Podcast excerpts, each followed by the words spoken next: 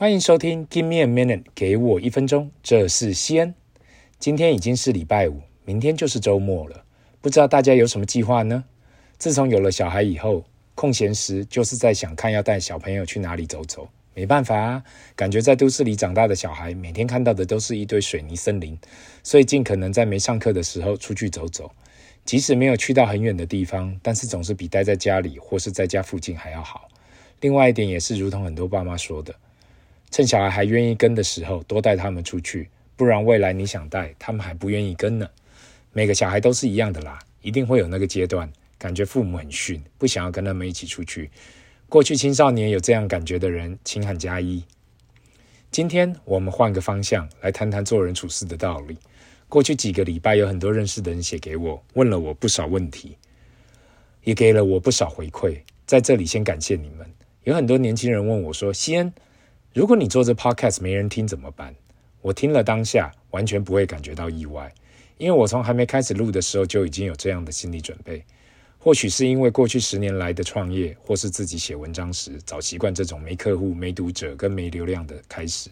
而我的反答总是：不要去想有没有人听你的节目，而是该想你做的东西有没有贡献，有没有价值。如果你做的是有价值的事，对这社会是有贡献的，被看见都是时间的问题。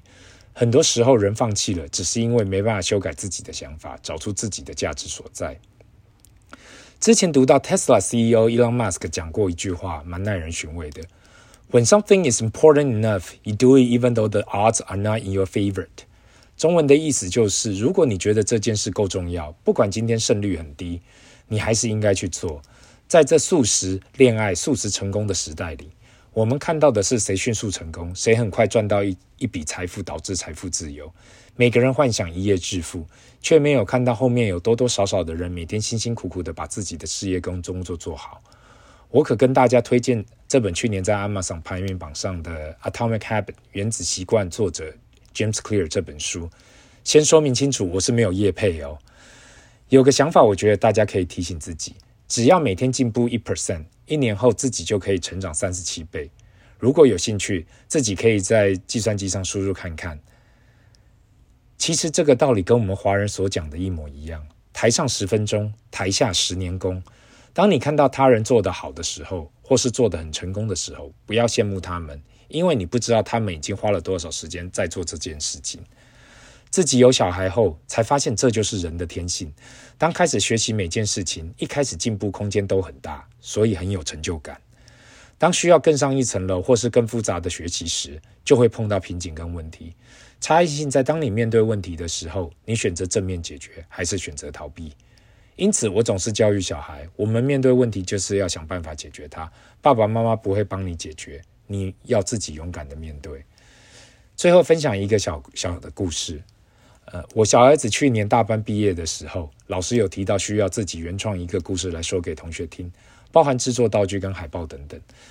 虽然他是排到后面几位才要讲，但还是紧张得不得了，几乎每天晚上都在哭。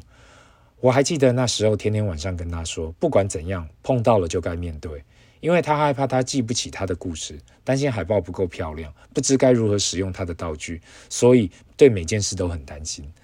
后来我们每晚都陪他练习说故事，每晚一点点的进步，一点点的进步，一直到最后上台的前一晚，我们都还在复习。虽然我们无法亲眼目睹他最后讲的怎样，但是当我看到进校门口前那个充满自信的眼神及表情，我知道他至少克服了恐惧。今天的总结就是：如果一件事情你觉得值得去做，那就去做吧。每一件事情都会碰到问题，与其逃避，不如去负责任的正面去解决。每集时间有限，如果大家有其他的想法，麻烦留言、分享跟订阅。每个月每个礼拜二跟礼拜五晚上都会固定上传最新的节目。这是 Give me a minute，给我一分钟的西恩，拜。